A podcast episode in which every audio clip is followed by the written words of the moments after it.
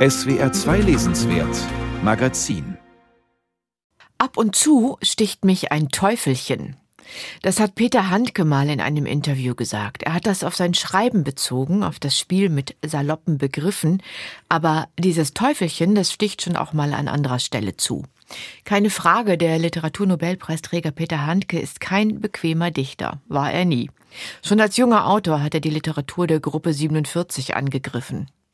Ich bemerke, dass in der gegenwärtigen deutschen Prosa eine Art, eine Art Beschreibungsimpotenz vorherrscht. Man, man, man sucht seine, sein Heil in, in einer bloßen Beschreibung, was, wir das, was von, Natur, von Natur aus schon das Billigste ist, in, womit man überhaupt Literatur machen kann. Denn wenn, wenn man nichts mehr weiß, dann kann man immer noch Einzelheiten beschreiben. Es wird überhaupt keinerlei Reflexion gemacht. Das Übel dieser Prosa besteht darin, dass man sie ebenso gut aus einem Lexikon abschreiben könnte. Man könnte den Sprachduden, äh, diesen Bilderduden verwenden und nun diese Bilder ausschlagen und die einzelnen, auf die einzelnen Teile hinweisen. Und das, dieses, dieses System wird hier angewendet und wird vorgegeben, Literatur zu machen, was eine völlig läppische und idiotische Literatur ist. Das war Peter Handke 1966 auf der Tagung der Gruppe 47 in Princeton. Beschreibungsimpotenz also lautete sein Vorwurf. Am 6. Dezember, jetzt wird Peter Handke 80 Jahre alt, Anlass für uns noch einmal über seinen Weg zu sprechen. Im Studio ist mein Kollege Frank Hertweg, Leiter der SWR Literaturredaktion. Er beantwortet jetzt fünf einfache Fragen zu einem nicht ganz einfachen Schriftsteller. Hallo Frank. Hallo. Ja, Peter Handke, der unerreichbare Dichter, der Einzelgänger, der Außenseiter der deutschsprachigen Literatur. All das sagt man über diesen Dichter. Stimmen die Bilder? Also man muss natürlich etwas unterscheiden zwischen dem Menschen und dem Autor. Als Mensch scheint das sehr schwierig zu sein. Es gibt ja immer die Geschichten, wo er seine Freunde vernichtet. Das ist, klingt immer sehr, sehr unschön und man möchte eigentlich gar nicht sein Freund sein.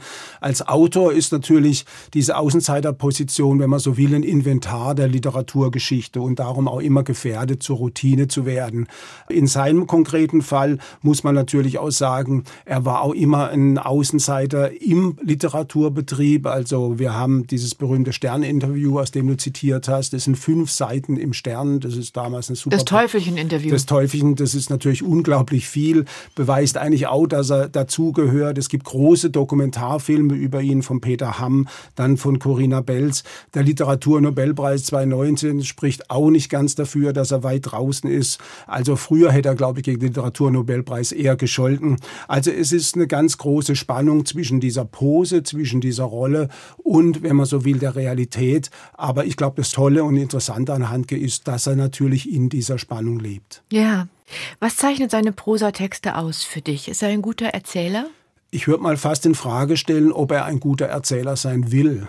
Ähm, ich glaube, das klassische Erzählen, so wie wir es definieren würden, dass der Plot stimmt etc., so Dinge interessieren ihn, glaube ich, kein bisschen. Erzählen bedeutet für ihn suchen. Ähm, seine Prosa zeichne ich immer als stolpernde Prosa und es ist auffällig, es gibt ja bestimmte Satzzeichen, die tauchen sehr oft bei ihm auf. Das Fragezeichen ist so ein typisches Handke-Satzzeichen. Die Klammer ist sowas. Es ist ein sehr langsames Erzählen. Er nennt es selber mal ein erzählendes Gebet und ich glaube, es war immer das Stichwort Wort Weltvertrauen bei ihm, aber das Weltvertrauen steht nicht am Anfang, sondern die, die Literatur, das Erzählen will dieses Weltvertrauen überhaupt erst herstellen. Wie würdest du seine Poetik beschreiben? Was ist der zentrale Impuls und was sind auch seine Themen? Also seine Themen schöpft er schon aus seiner Biografie. Also das ist immer die Basis, auch in den späteren Büchern. Selbst wenn andere Figuren auftauchen, spürt man doch immer, da geht es in gewisser Weise immer um Peter Handke. Ähm, Peter Handke hat sehr früh, finde ich, sein Konzept festgelegt. Er hat sich also nicht sehr gewandelt. Aber grundsätzlich geht es doch bei ihm darum, die Welt zu verwandeln. Das ist das Entscheidende. Die Welt durch sprachliche Beschreibung in ein neues Ereignis zu transformieren, so dass man das Gefühl hat, so war es noch nie da gewesen. Und das ist das Besondere, aber immer wieder verbunden mit dieser Figur Handke selbst, so dass dadurch eine besondere Spannung, eine Art Vibrieren entsteht. Und das Handke wird immer ein bisschen schwächer, finde ich, wenn er gegen was schreibt. Also wenn er gegen die Wortroutinen schreibt, wenn er gegen die Bildroutinen schreibt. Das ist dann selber schon ein bisschen was wie Routine. Es gibt diesen berühmten Roman von 2002, der, glaube ich, eher gescheitert ist, der heißt Bildverlust und der leidet eben darunter, dass man auch immer die Absicht spürt, da schreibt einer dagegen. Also da ist er immer etwas schwächer. Ist Peter Handke ein politischer Schriftsteller? Ich glaube, ähm, er will kein politischer Schriftsteller sein und ist es natürlich doch, wenn man die gesammelten Jugoslawien-Aufsätze anguckt, dann kommen da schon fast 500 Seiten zusammen. Seine Idee damals, 1996, ähm, also 1995 ist er nach Jugoslawien gereist, man erinnert sich, da war ja damals der Krieg und er wollte hinschauen, während die anderen das Ganze ideologisch eingeordnet haben. Aber die Idee des Hinschauens, also der rein ästhetischen Wahrnehmung, die kann man natürlich nicht durchhalten. In jedem Ich vermischt sich Ideologie und Ästhetik. Und hier ist, glaube ich, auch der Punkt, warum Handke das nicht selber wahrgenommen hat, liegt wiederum, glaube ich, daran, dass er gegen was schreibt. Und wie gesagt, wenn er gegen was schreibt, ist er meistens etwas dümmer. Fünfte und letzte Frage an dich, Frank. Was wird bleiben von Peter Handke? Welche Texte sollten wir wieder lesen?